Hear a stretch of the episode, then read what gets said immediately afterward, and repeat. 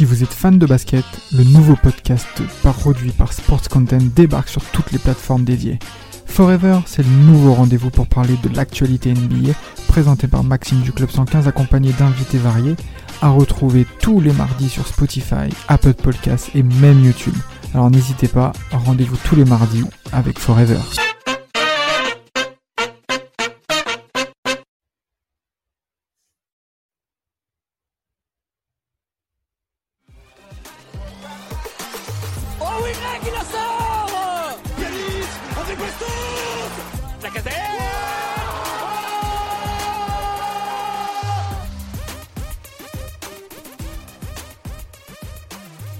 Salut à tous et bienvenue dans ce nouvel épisode, nouveau podcast du Gone Olympique cette semaine après enfin une victoire. Je suis avec Elliot pour débriefer ça, comment tu vas?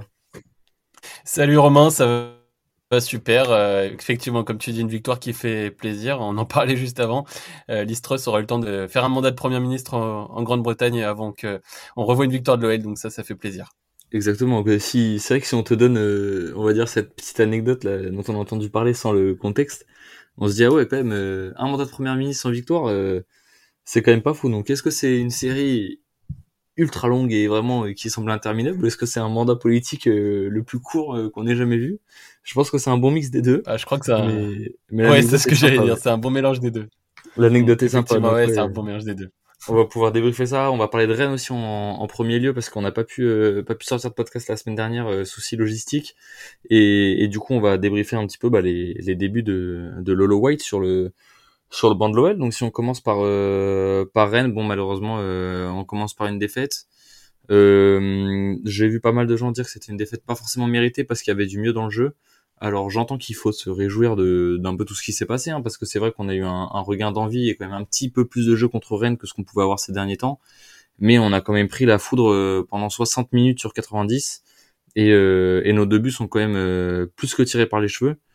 Donc euh, dans l'ensemble, je pense que c'était une défaite qui était méritée, mais encourageante. Alors encourageante, je sais pas parce que je suis pas fan du terme défaite encourageante, mais une défaite qui qui avait au moins comme point positif de montrer un au moins un changement d'état d'esprit du côté des joueurs lyonnais et c'est quelque chose que j'avais pas vu euh, depuis euh, depuis le final depuis le final 8 pardon un, un esprit euh, aussi combatif. Oui, bah, je te rejoins un peu. euh, pas forcément d'accord avec euh, les différents de cloche qu'on a eu euh, en disant que bon, l'OL méritait au moins le match nul, etc. Je pense que c'est une défaite assez logique déjà au vu de la dynamique des deux équipes et puis même plus concrètement ce qui a été produit sur ce match-là. Euh, J'ai trou- trouvé effectivement qu'il y avait du mieux dans l'état d'esprit et des joueurs qui avaient l'air de, de vouloir euh, en donner un petit peu plus certainement avec euh, l'arrivée du nouveau coach et justement ce changement de, de dynamique, vouloir prouver à- au nouvel entraîneur pour le premier match, etc. Là-dedans, j'ai trouvé du mieux. En revanche, dans le jeu, j'ai trouvé que c'était quand même encore assez pauvre face à Rennes. Et bon, on a vu une équipe euh, rennaise euh, bah, capable de réagir, capable de punir, capable de, de piquer à chaque au bon moment. Et euh, voilà, j'ai pas, j'ai l'impression qu'en j'ai pas eu ce sentiment de voir une équipe de Rennes en plus forcée tant que ça pour nous battre. Donc euh, bon, voilà, on va dire euh, malgré tout, euh, c'était les prémices quelque chose d'encourageant avec un état d'esprit qui changeait, car c'était avant par ça que ça devait passer. On avait vu des joueurs qui avaient totalement lâché Peter Bosch sur les dernières semaines. Donc voilà, déjà c'était un premier signal positif. Si bon, on va dire que voir tout de suite une défaite pour le premier match du nouveau coach, ça, ça nous mettait dans un état d'esprit pas forcément des, plus optimistes, on va dire, mais voilà, on a quand même eu, on a quand même quelque chose, euh, voilà, on est au moins un petit truc euh, à se mettre sous la dent, on va dire, avec ce match-là, malgré la défaite et pas de points engrangés, et euh, on va dire que ça s'est plutôt bien enchaîné avec ce qu'on a vu derrière contre Montpellier. Oui, c'est ça. Si on, si on parle de Laurent Blanc, c'est une défaite qui est quand même, on va dire, à prendre avec des pincettes, dans le sens où ça reste une défaite et une défaite de plus contre en plus un concurrent direct. Donc forcément, euh, c'est pas forcément très agréable. Et puis d'un point de vue comptable, c'est une très mauvaise opération. Mais c'est vrai que euh, c'est un nouvel entraîneur. Alors on dit toujours qu'avec un nouvel entraîneur, il y a un nouveau regain. Mais bon, faut voir dans quel état est arrivé le nouvel entraîneur et dans quel état le club était quand il est arrivé. Euh, je pense que ce qu'on a proposé à Rennes par rapport à, à ce qu'on voyait depuis quelques temps, euh, alors dans le jeu, j'ai pas fondamentalement trouvé un grand un grand changement. Et euh, de toute façon, il l'avait il l'avait annoncé directement en conférence de presse. Hein, il avait dit euh, pour l'instant, on va remettre tout le monde en forme et on va essayer d'avoir des joueurs qui courent sur le terrain. Euh, et on verra à partir de la trêve euh, de la trêve hivernale donc de Coupe du Monde pour euh, pour mettre du jeu en place. Vous en verrez pas de toute façon avant janvier. Donc là, au moins, il a été honnête là-dessus. maintenant, c'est vrai qu'on a senti quand même qu'il y avait énormément de déchets techniques contre Rennes. bien que quelques contre-attaques ont été ont été rondement menées avec avec du jeu en une touche, on va dire un jeu assez vertical qu'on a de plus en plus de mal à voir à l'OL, où on a un peu l'impression des fois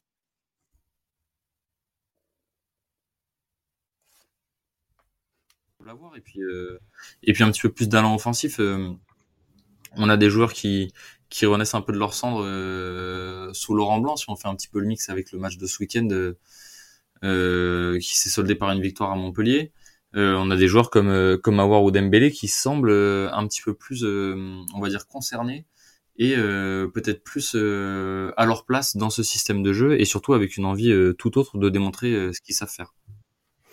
Bah, euh, écoute, euh, moi pour euh, par rapport à par rapport à Dembélé, pour rebondir, on va dire que enfin ça m'embêtait un peu la réflexion estivale à savoir voilà qu'il voulait vraiment partir pour enfin il voulait justement non pas partir et rester aller au bout de son contrat pour pouvoir toucher une prime derrière. C'est vrai que ça m'embêtait un peu.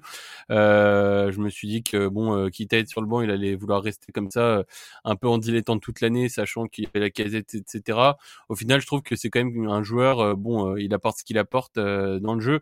Mais je trouve qu'il a du mieux récemment mais jamais eu l'impression qu'il a baissé les bras et j'ai toujours euh, trouvé quand même irréprochable dans son attitude. Et euh, voilà, il a dit qu'il allait tout donner et qu'il espérait quand même gratter du temps de jeu et c'est ce qu'il est en train de faire. Par rapport à ça, euh, je soulignerais voilà quand même que malgré tous les éléments qui étaient plutôt contre lui et alors qu'on le prédestinait un petit peu à une saison presque blanche où il aurait joué presque aucun match, il s'est toujours battu et même avec Peter Bush sur la fin, il commençait à, retrouver des un poste de titulaire et là avec Laurent Blanc, on a l'impression que c'est bien parti pour qu'il soit titulaire à tous les matchs avec la casette en oui, c'est vrai qu'il s'est toujours bien battu. ça, je suis d'accord avec toi. Ouais, voilà. Et après, euh, concernant Awar, euh, puisque c'est un peu le joueur ressorti du placard, bon, alors euh, c'est vrai que le match contre Rennes, j'ai vraiment trouvé aucun, quasiment aucun point positif. Alors bon, après, faut aussi mettre en perspective les choses, sachant que c'est un joueur qui est resté bah, lui aussi au placard pendant extrêmement longtemps. Revenir comme ça dans un match face à une équipe euh, rennaise euh, qui est une des équipes qui tourne le mieux dans le championnat, forcément c'est pas évident. Après on a presque rien vu face à Rennes. Pour le coup, euh, voilà, je contre Montpellier j'ai trouvé, enfin voilà, j'ai embrayé un petit peu sur le match d'après, mais pour parler toujours du même joueur, mais j'ai trouvé une première mi-temps avec des phases intéressantes, euh, une deuxième mi-temps alors euh, totalement inexistant, il est rapidement sorti parce qu'il était plus en forme aussi, mais euh, une première mi-temps avec des phases intéressantes, mais de là quand j'ai lu pareil certains commentaires disant que Awar avait fait une première mi-temps exceptionnelle, etc. Bon, moi je reste quand même assez mesuré et je le trouve quand même malgré tout toujours assez symptomatique par moment parce qu'en fait c'est ça le problème, c'est que je, je, trouve surtout à ce poste-là où vraiment il est censé faire la liaison entre le milieu de terrain et l'attaque, il doit être vraiment doit être un des joueurs qu'on voit le plus sur le terrain. Et en revanche c'est pas le cas avec Awar euh, qui a tendance souvent à, à aller s'excentrer un petit peu dans le demi-espace gauche et où au final euh, je, je, le trouve finalement euh, assez peu influent. Alors bon contre Montpellier il marque le but, c'est très bien et bon il, il bénéficie d'un super travail de la casette, mais voilà bon alors c'est sûr qu'il y a du mieux par rapport à ce qu'il nous avait montré lors de ces dernières lors de ces derniers matchs euh, il y a du mieux et il va falloir de toute façon lui aussi un renouveau de son côté, surtout si on veut poursuivre euh, dans ce dispositif-là.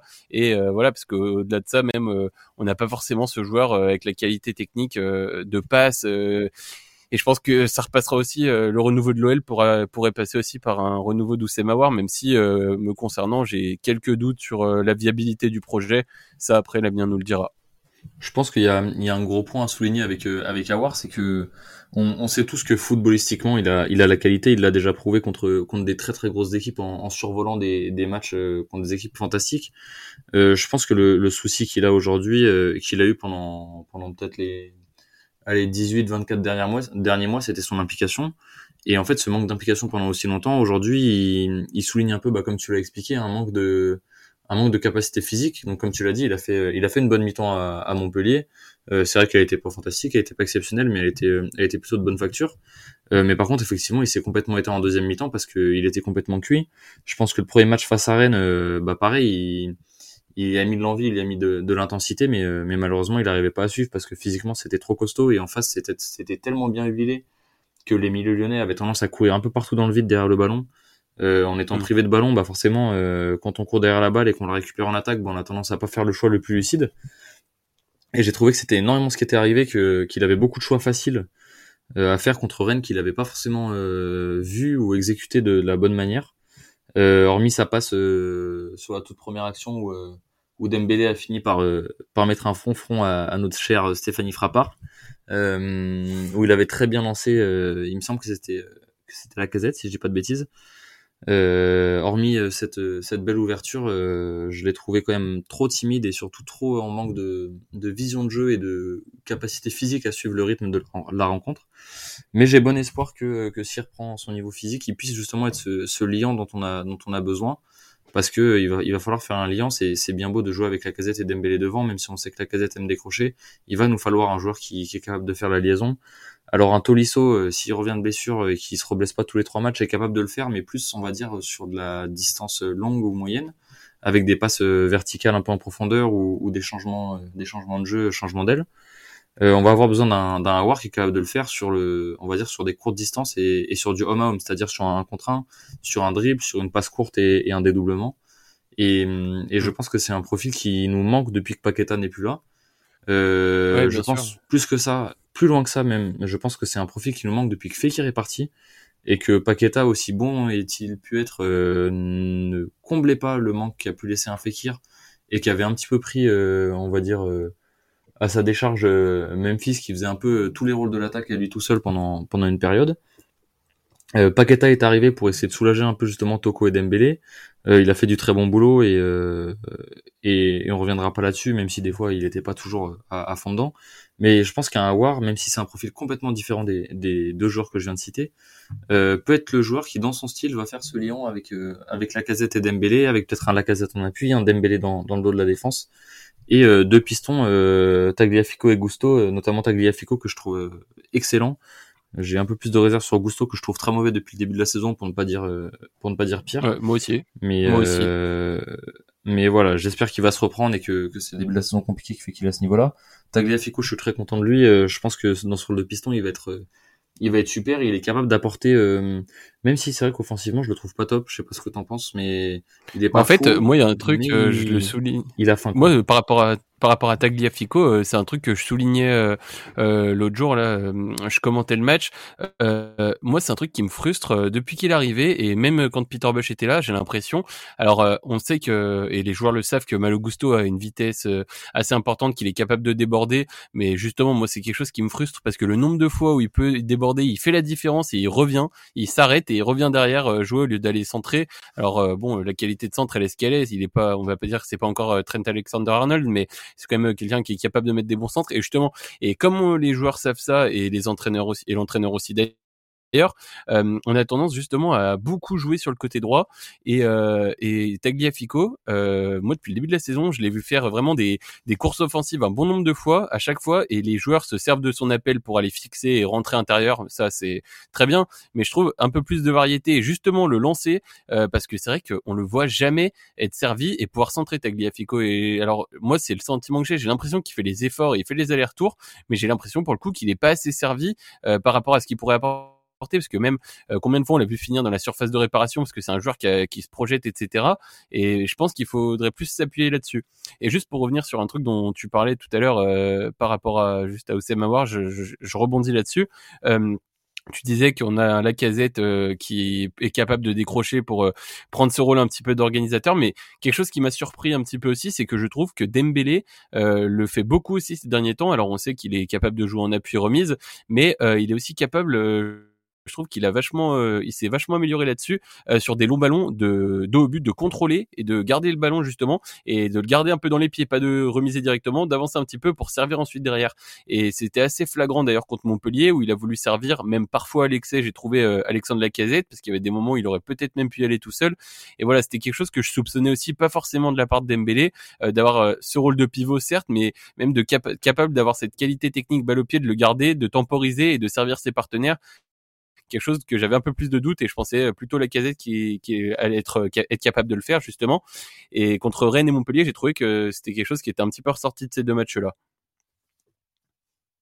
Oui, surtout que Dembélé l'avait annoncé en, en interview, je sais plus si c'était avant ou après le match contre Rennes, en disant que, euh, que cette, on va dire, cette alliance, euh, ce duo d'attaque euh, avec la casette lui allait très bien parce que la casette avait justement un profil de joueur qui aimait beaucoup redescendre alors que lui aimait plus prendre la profondeur et jouer auprès des défenseurs. Et, et, du coup, il avait un petit peu annoncé indirectement que ça serait un petit peu ce, on va dire, ce mélange et, et que chacun aurait un petit peu son rôle à respecter. Et effectivement, je suis assez d'accord avec toi. C'est vrai qu'il il prend pas tant que ça à la profondeur et il n'est pas tant que ça au, proche des défenseurs. Enfin, évidemment, il l'est plus que la casette, mais il l'est pas autant que ce qu'on aurait pu croire euh, dans un premier temps. Et je trouve que ça lui va pas si mal. Il faut pas qu'il rentre trop dans le dans le jeu parce qu'effectivement, il a pas la qualité technique d'un casette ou d'un ou d'un Awar pour euh, pour lancer ses partenaires. Mais par contre, il a cette capacité technique à à dos au but avec un petit peu de contact euh, d'un défenseur, mais même même loin du but, à garder le ballon pour justement arriver à se retourner et, et donner un beau ballon. Il l'a très bien fait contre alors je vais dire une bêtise, mais c'est peut-être le premier but contre Rennes, si je dis pas de bêtises. Hum, euh, oui, je crois que c'est ça. but et qui lance, euh, qui lance Tagliafico euh, côté gauche. Et, euh, et qui derrière peut centrer pour la casette. Et il fait un, excellent travail de, de, protection de ballon. Et il se retourne de manière très rapide pour lancer Tagliafico parfaitement dans la profondeur. En ayant justement fait monter un petit peu cette ligne de défense, même si on était quand même relativement proche de la surface de réparation. Euh, il a réussi à faire monter cette ligne de défense pour libérer un espace dans son dos à lui pour le coup et, et, qui a pu être euh, parfaitement bien euh, utilisé par par Tagliafico. Et je pense que c'est un rôle qui peut jouer très important d'être une sorte d'avant-dernier passeur peut-être. Euh, en lançant des, des, joueurs ou alors même avec une, une passe en un peu comme a pu le faire Toko sur le dernier but de la casette ce week-end avec mhm. avec un rôle de remiseur en, en avant-dernière passe avant une dernière passe dans la profondeur par un joueur qui justement a, a le jeu devant lui euh, et une défense qui est qui est montée pour euh, pour protéger le, le jeu de but de Dembélé. Donc je pense que c'est un c'est un mode de jeu, c'est un modèle de d'attaque qui peut être reconduit et qui doit être reconduit et testé. Euh, voir un petit peu ce que ça donne ces alliances avec un, un, Dembélé un petit peu plus ancré et qui fait jouer autour de lui justement euh, des joueurs comme Lacazette, comme Awar qui peut prendre la profondeur un peu dans dans le dans le couloir gauche comme tu l'as dit tout à l'heure, il, il, aime bien le faire ou même un, un Tagliafico ou un ou un Gusto. Et euh... Ouais, ouais, non, c'est vrai que non, mais je suis, je suis d'accord avec toi sur ça. De toute façon, euh, c'est, c'est, je trouve quelque chose, euh, enfin, c'est quelque chose qui m'a un petit peu surpris. C'est pour ça que je le soulignais. Après, euh, tant mieux, hein, parce que ça pourrait être que bénéfique pour l'équipe. Hein. C'est ça. Donc, on espère que ça va, que ça va continuer. Si on débriefe un petit peu plus Montpellier ce week-end, il y a eu du mieux. Ça fait, ça fait plaisir. Alors moi, très honnêtement, j'ai vu. j'ai vu de la 20e à la 30e et la deuxième mi-temps parce que j'étais j'étais en famille, j'ai pas pu tout regarder. Euh, mais je me suis fait la réflexion, j'ai trouvé que euh, on jouait très bien les 10, 12 premières minutes que j'ai vu en première mi-temps. Euh, Montpellier a pas passé ses 30 mètres. Je sais même pas s'ils ont mm. passé le milieu de terrain autre que par un grand dégagement, très honnêtement. Euh, et sur la deuxième mi-temps, je nous ai trouvé également très au-dessus, même si peut-être un petit peu moins en jambes et, et avec toujours de grosses lacunes défensives sur la seule ou pratiquement la seule incursion de Montpellier-Rennes. Il y a but sur en plus une action qui est même pas dangereuse à la base avec un un très mauvais renvoi de Gusto en catastrophe euh, qui n'a aucun sens, euh, pied gauche plein axe à l'entrée de la surface, et un alignement des défenseurs et un temps de réaction de Da Silva qui n'est plus à... Je sais même plus quoi dire sur Da Silva, malheureusement. Écoute, il est pas bon, il est pas bon. On peut rien lui, on peut, on peut pas lui reprocher. Il, voilà, il a, il a l'âge qu'il a, il a un peu d'expérience, mais bon, il a plus de rythme, il a plus de, il a plus de jus, il a plus grand chose, et il a même pas l'intelligence de jeu pour le sauver donc malheureusement, euh, on joue à trois défenseurs centraux et on en a, euh, on en a quatre, si je dis pas de conneries. Euh, dont un qui est qui est suspendu du coup Diomande en espérant que l'OL fasse appel suite à ce carton rouge. On en reparlera peut-être plus tard, mais mais relativement scandaleux autant pour lui que pour que pour Mavididi hein, d'ailleurs. Et ouais voilà, je trouve que hormis ça, on a été quand même largement au-dessus et on aurait même dû se rendre le match plus facile, notamment avec un but de Dembélé si la casette avait pas décidé de lui faire une passe d'enfant de 6 ans. Bah oui, non mais de toute façon, tu l'as bien dit, euh, première mi-temps euh, ultra dominée par euh, l'OL. première mi-temps ultra dominée avec toujours ce sentiment que bon t'es pas assez tueur et toujours ce doute sur ta faculté à tenir un score avec un seul but d'écart. moi j'ai trouvé euh, qu'on les avait vraiment étouffés en première période. Après, on est face à une équipe de Montpellier qui était sur euh, une série euh, négative de défaites également, qui avait pas vraiment de coach puisque Romain Pito c'était un entraîneur en intérim. Pas un top mood, donc voilà, quand même. face à une, voilà, c'est ça, face à une équipe en grande difficulté, etc. Donc, je pense qu'il faut un peu relativiser, mais bon, on a quand même vu du mieux. moi, j'ai trouvé un Maxence Cacré vraiment quasiment son meilleur match de la saison, à mon avis. Euh, vraiment, euh, je l'ai trouvé vraiment pertinent dans le milieu de terrain. Il a été combatif, il se battait, et même offensivement, il a beaucoup apporté. Et au cours du, au cours du match, il a tenté au moins, euh, je pense qu'il a tenté au moins quatre frappes. Allez, je dirais peut-être même cinq. Et on le voit tellement peu tenter sa chance. Alors, je pense que c'est aussi les consignes du coach. Alors, à chaque fois, c'était contré. À chaque fois, il y avait un truc. ça a jamais fini dedans. Mais même à un moment, je crois que c'est un Lyonnais. Je crois que c'est Loukeba en sort une de Cacrel à une reprise qui a l'air bien cadrée. Ouais, elle pas mal, ouais. Mais voilà, mais voilà, j'ai un Cacré qui a tenté sa chance de loin dans la surface, qui s'est projeté. Il aurait même pu aller euh, gagner un penalty euh, si euh, si l'arbitre avait fait son travail correctement. Euh, oui, il y avait, il y avait clairement penalty. Hein. On n'en a pas parlé parce qu'on a gagné, mais il y avait clairement penalty. Hein. C'était indiscutable. on a gagné, donc on dira rien. C'était indiscutable. Mais c'était indiscutable. Mais mais mais bon, euh, après, c'est l'arbitrage français qui continue euh, week-end après week-end, et pas que dans les matchs de l'OL, mais sur l'ensemble des matchs de Ligue 1, qui continue à prouver toute son inefficacité et à quel point ils sont à côté de la plaque quand on regarde les quatre autres les quatre autres grands championnats. Après parenthèse refermée là-dessus, mais voilà, j'ai trouvé aussi peut-être que euh, ce renouveau de l'OL passait aussi par un Maxence créé beaucoup mieux dans le dans le milieu de terrain.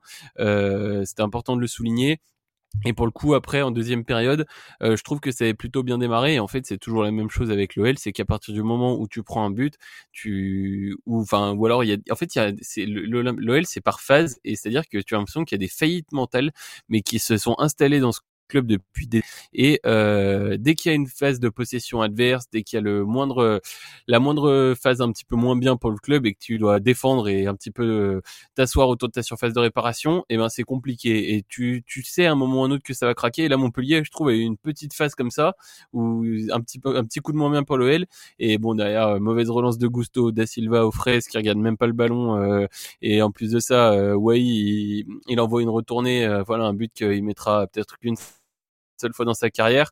Donc bon, euh, tu prends ce but-là et derrière euh, tu dis bon bah c'est reparti, ça va repartir dans un, pour un match nul, des points encore perdus, etc. Et euh, malgré tout, je voulais souligner la résilience dont les joueurs ont fait preuve et cette faculté qu'ils ont eu à aller chercher la victoire au bout du temps, enfin dans le temps additionnel parce que ces dernières ces derniers temps c'est quand même tout l'inverse c'était plutôt combien de l'OL a perdu de points dans les 15 dernières minutes enfin voilà on, on s'en rappelle et ça faisait tellement longtemps que je me souvenais pas comme ça d'une victoire à l'arracher en fin de match, euh, une victoire qui fait plaisir dans les têtes, etc. Que forcément nous on était ravis. Donc sur ça je le soulignerai. Après je pense que voilà il y a encore euh, il y a encore beaucoup de travail. Euh, Laurent Blanc a parlé de, de points à prendre plus que de système de jeu installé, etc. Parce que le, la mission est urgente et que il n'a pas vraiment le temps d'installer quoi que ce soit au vu du rythme de la saison et au vu de ce qui a été fait auparavant. L'objectif, c'est vraiment de prendre ces points-là et, petit, et essayer de, d'encore une fois, de sur les trois matchs euh, qui vont des matchs de, de, prestige en plus les trois derniers qui va rester d'aller chercher des points le plus possible pour derrière essayer de pendant la Coupe du Monde euh, se, se remettre à, plat au niveau de la préparation physique euh, enfin voilà se remettre en forme je veux dire plutôt et essayer de repartir. Alors après après ça on verra si vraiment ça peut provenir de ça car les coachs aussi ont, ont vite tendance à sortir l'excuse l'excuse du de la forme physique parce que c'est le premier c'est le premier truc où ça te permet de pointer du doigt le travail du, du coach qui est passé avant toi et de pas forcément pointer ce que toi tu arrives à faire avec l'équipe quand tu arrives. Euh, mais pour le coup, on sent quand même, je trouve que physiquement, il y a un petit problème avec euh, cette équipe-là. Et euh, je pense que malgré tout, il y a quand même un petit peu de vrai dans ce qui est dit là-dessus. Ah oui, je pense, je pense que physiquement, on est, on est très en dessous. Je pense que ça se voit. Hein. La plupart des joueurs à la 60e, ils sont, ils sont cramés. Boateng, il est pas capable de jouer plus d'une heure. Avoir, il est pas capable de jouer plus d'une heure. da Silva, il est pas capable de jouer plus d'une minute. Donc à un moment donné, malheureusement, il va falloir que qu'il se la mette un peu à l'entraînement si si je peux parler un peu euh, vulgairement on va dire parce que parce qu'il va falloir clairement euh, vu le rythme qui a, l'air de vouloir imposer euh, notre cher Lolo à cette équipe quand on voit la première mi-temps à, Montpellier notamment si on veut être capable de tenir un tel rythme et sur 90 minutes il va falloir que la préparation physique soit soit reprise pendant la trêve Coupe du Monde. On a la chance la chance ou, ou, la malchance je sais pas parce que de de pas avoir beaucoup de joueurs qui partent à la Coupe du Monde euh, si on en avait beaucoup, c'est qu'on serait sûrement bien plus haut classement. Mais, mais on n'a pas beaucoup de joueurs qui risquent de partir à la Coupe du Monde ou en sélection nationale. Donc il va falloir en profiter euh, pour faire un gros travail de fond et un travail de, de forme sur le jeu. C'est, une chance que Laurent Blanc a, a là. Il lui reste trois matchs avant, avant la trêve. Euh, et ensuite, il a un mois pour un peu moins d'un mois pour, pour bien bosser et, euh, et, avoir tout son groupe bien impliqué euh, dans ce travail justement. Si on revient sur les trois matchs qui lui restent avant la trêve, euh, qu'est-ce que tu donnerais toi comme objectif de comme objectif de points là, en sachant qu'on on reçoit Lille, on va à Marseille et ensuite on va à Nice ou on reçoit Nice. Non, on reçoit Nice pardon. C'est le c'est le match des 35 ans des des Bad Guns. euh, donc ça fait deux matchs à domicile, un match au Vélodrome, donc presque un match à domicile. Euh, Qu'est-ce que qu'est-ce que t'attends toi? Tu t'attends combien de points? Bah, enfin, forcément, euh, moi j'ai envie de te dire 9 points, mais euh, en étant euh, un minimum conciliant, pour moi déjà, euh, on va parler, euh, enfin je vais aller au plus loin, mais celui contre Nice à domicile avec euh, l'anniversaire de ton principal groupe de supporters, il va y avoir une ambiance euh, normalement assez exceptionnelle au stade, face à une équipe niçoise en plein doute qui fait une mo- première moitié de saison compliquée, ils sont dans les bas-fonds du classement, là si tu gagnes pas ce match, bon voilà, tu, Tu viens de me faire la définition pour moi, c'est- d'une défaite lyonnaise là. Ouais, ouais, c'est- la définition parfaite d'une défaite c'est un peu le problème, mais non, mais tu vois, ce match-là, c'est pour moi euh, trois points et euh, aucun débat possible. Euh, face à Lille, bah c'est un peu la même chose parce que Lille, euh, euh, Lille est très très bien en ce moment. Ils l'ont encore prouvé hier soir face à Monaco. joue c'est bien, hein, c'est bien, intéressant, etc. Ah mais ça, ça joue bien. Et puis Lille en plus de ça euh, c'est une équipe que tu ne bats jamais. C'est quand même un truc de fou. On a du mal, hein. j'étais sur euh, ah ouais, ouais contre contre Lille j'avais vu les, les dernières confrontations. C'est un on avait gagné un match en en quatre ou cinq ans. Enfin je sais plus exactement. Je vais pas dire de bêtises mais on gagne quasiment jamais.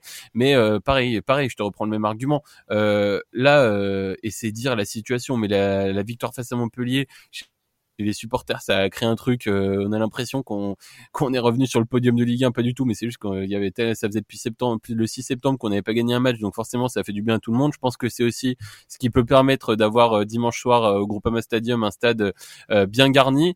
Donc pareil devant ton public dans un match entre guillemets de un peu de prestige. Enfin, c'est une équipe finalement qui va jouer un petit peu les mêmes rôles que toi, parce que je sais pas si Lille va jouer. Enfin, on sait pas encore exactement qui va jouer quoi, mais on a l'impression avec les deux les deux clubs là que c'est un peu on est un peu dans les mêmes dans les mêmes zones. Euh, voilà, c'est une équipe euh, qui a déjà de l'avance sur toi, euh, qu'il faut euh, qu'il faut absolument il faut absolument les battre pour commencer à les rattraper. Donc pour moi, les deux matchs à domicile, il faut absolument prendre 6 points. Euh, ça c'est quasiment non négociable. Et après. Marseille, on va dire que si déjà tu vas faire un match nul à Marseille, ce sera un bon résultat si tu gagnes tes deux autres matchs.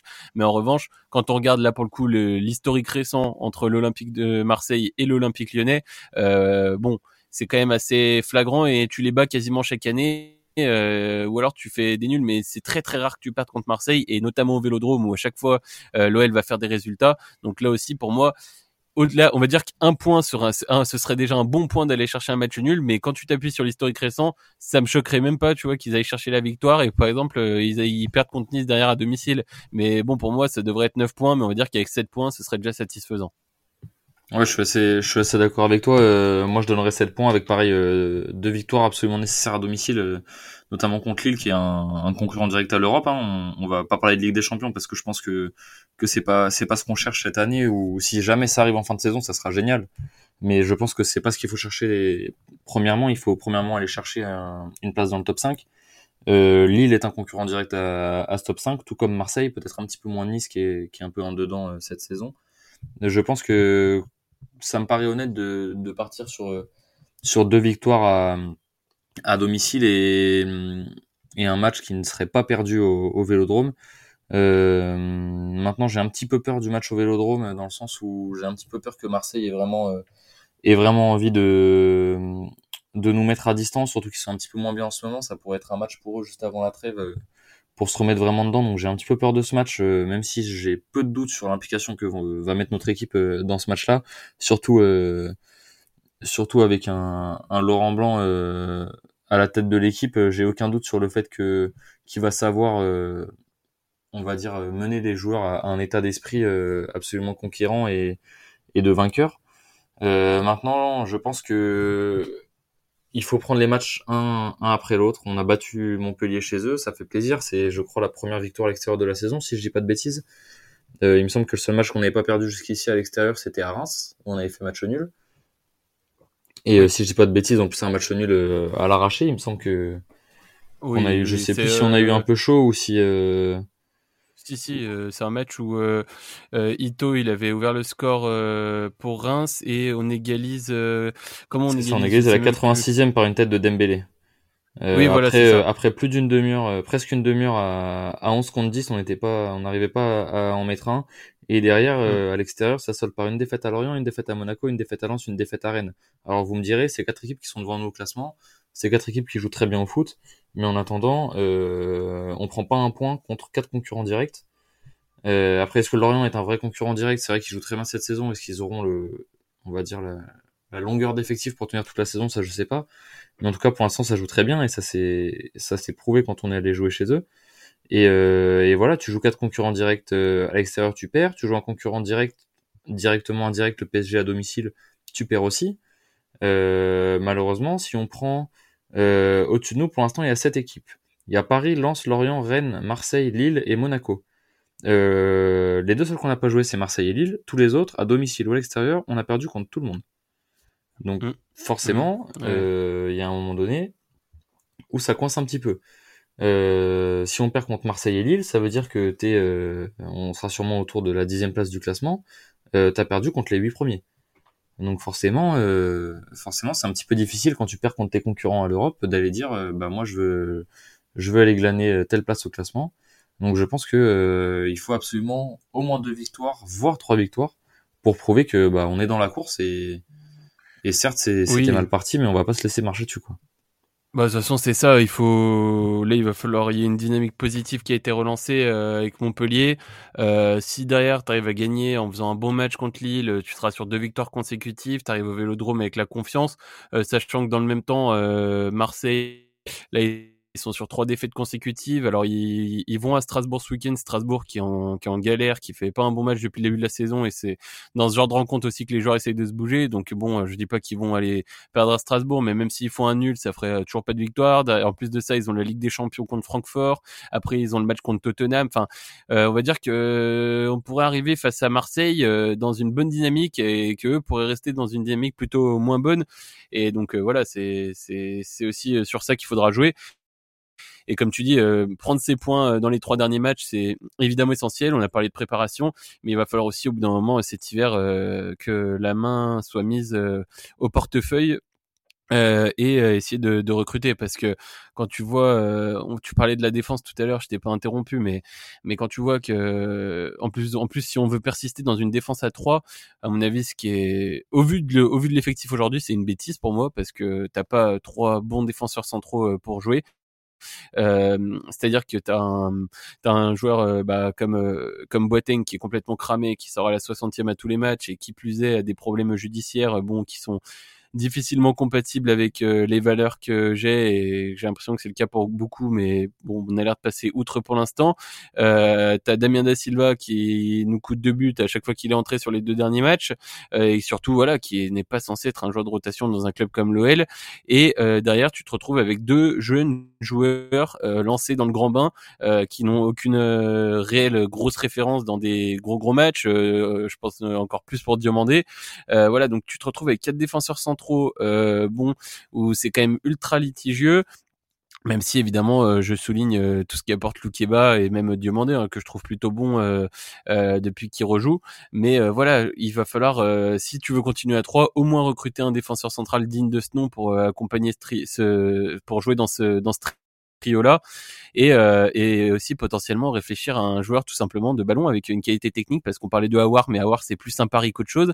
Et il va peut-être te falloir quelqu'un parce qu'en plus de on voit un Romain Fèvre un Jeffrey Nadeleit ces mecs là qui sont censés avoir justement un petit peu de ballon et avoir une certaine qualité technique. Bah aujourd'hui on voit bien euh, alors Jeffrey il a fait quelques bonnes rentrées mais il ralentit le jeu à chaque fois. Euh, Romain Fèvre on a l'air de même plus compter sur lui alors qu'on a mis 18 millions d'euros sur ce joueur et il rentre même plus et il a l'air vraiment de passer euh, complètement euh, au travers de la saison. Euh, donc je pense qu'il va falloir aussi investir dans le mercato hivernal, mais ce sera aussi en fonction est-ce qu'on sera racheté, est-ce qu'on ne le saura pas? Ça, on est toujours dans le flou. à l'heure où on se parle, il y a toujours il y a eu un nouveau report qui a été annoncé au 17 novembre désormais. C'est le deuxième report et bon, plus il y a de reports, moins c'est bon signe en général, parce que si, si les mecs ils ont l'argent, bah il y a pas de raison que ça se reporte à chaque fois. Mais écoute, euh, ma foi, euh, voilà, prendre les points déjà, euh, prendre les points dans les trois matchs qui restent aller au moins 7 en étant euh, en étant sympa et déjà ça permettra de réfléchir plus sereinement cet hiver à tout ce qu'il faut faire euh, et pendant la Coupe du monde et pendant cette euh, préparation entre guillemets pour repartir sur des bases plus saines et surtout en espérant avoir une, une remontada au classement en deuxième partie de saison. Oui, complètement. Surtout que si on, si on prend des points et qu'on fait un max de confiance, euh, il faut pas oublier que derrière, on a un mois, euh, même un peu plus d'un mois, parce que le dernier match, c'est le 11 novembre et on rejoint ensuite que le 28 décembre. Donc, on a un mois et demi de préparation. Euh, derrière, on enchaîne Brest, Clermont, Nantes, Strasbourg, Ajaccio, Brest de nouveau, euh, 3 avant d'aller, avant de recevoir Lens. Donc ça fait quand même. Alors on joue deux fois Brest. Est-ce que c'est deux fois en Ligue 1 Non, oui, il n'y a pas de match de coupe. Je pense qu'on les a. On les connaît pas encore les tirages Ouais, au on les- sort euh, parce que ça, on les connaît pas encore, euh, il y a le septième tour ce week-end. On joue l'aller-retour contre Brest assez rapidement, mais admettons. Mhm. On joue euh, donc 1, 2, 3, 4, 5, 6 matchs, 7 matchs euh, à la suite de, on va dire, de la, trêve euh, Coupe du Monde. Deux fois Brest, Clermont, Nantes, Strasbourg, Ajaccio et 3.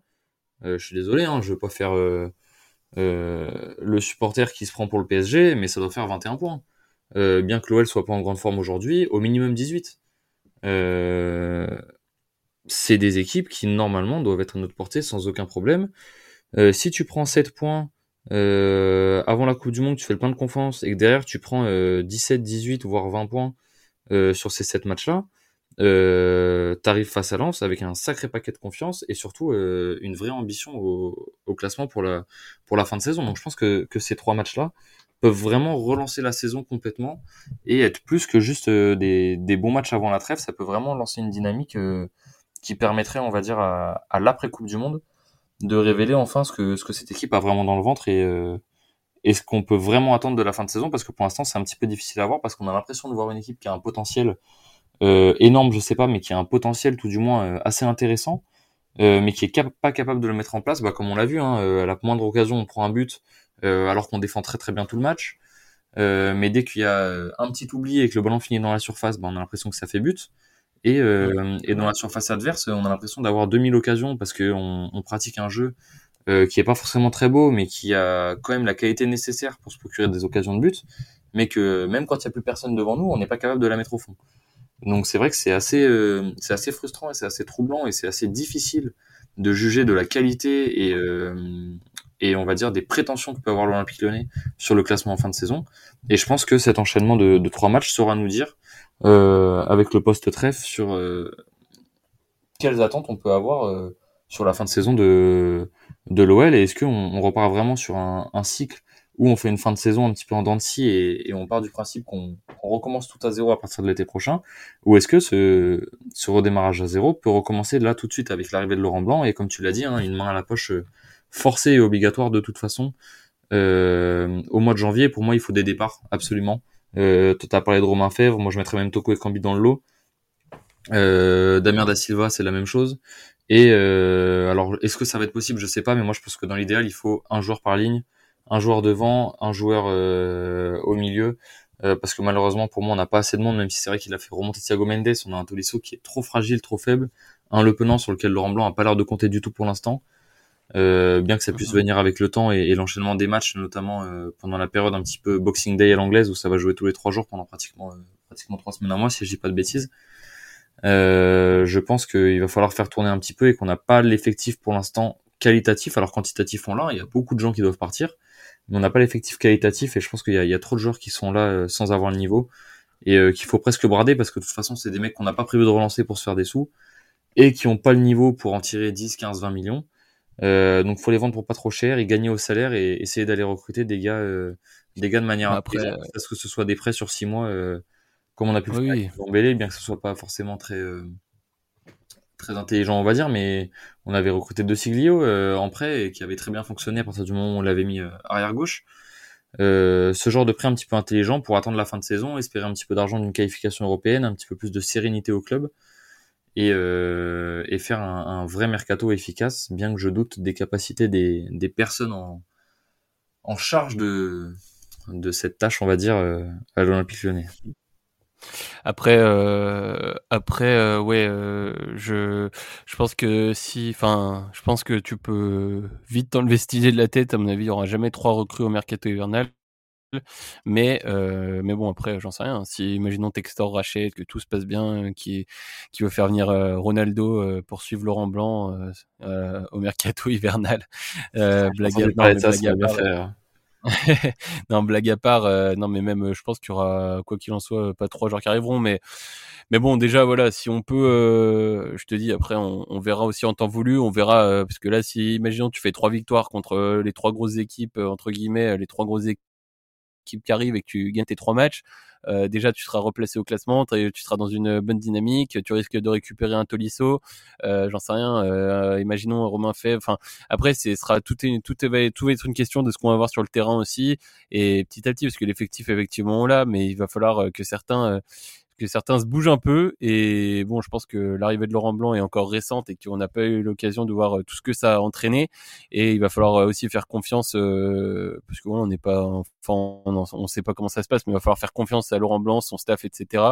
En lui disant, bah voilà, voyons voir ce que ce que tu vas nous proposer sur un peu plus d'une demi-saison euh, avec le club et on tirera les conclusions l'été prochain, euh, tout en se rappelant que qu'il avait été euh, quand même grandement handicapé par le début de saison de son prédécesseur néerlandais. C'est vrai qu'il n'est pas arrivé dans les meilleures conditions. On va se laisser là-dessus, Elliot. 40 minutes de débrief pour, les deux matchs. Je pense que c'est, pas mal. Je pense qu'on a bien fait le tour de, de toutes les questions. Bon, c'est vrai qu'il y a la question, comme tu l'as dit, du, du report de du rachat du club par euh, par John Textor et euh, et sa chère euh, société.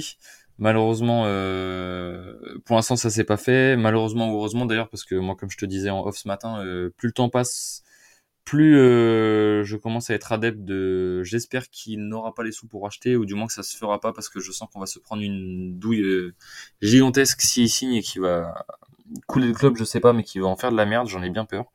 Donc, euh, donc on verra. Je pense qu'on en parlera dans un podcast peut-être pas dédié à ça, mais un petit peu plus, euh, un petit peu plus ouvert sur le sujet bah, pendant la trêve justement parce que, parce que comme tu l'as dit, hein, la date est, est fixée au, au 7 novembre, euh, 7 ou 17.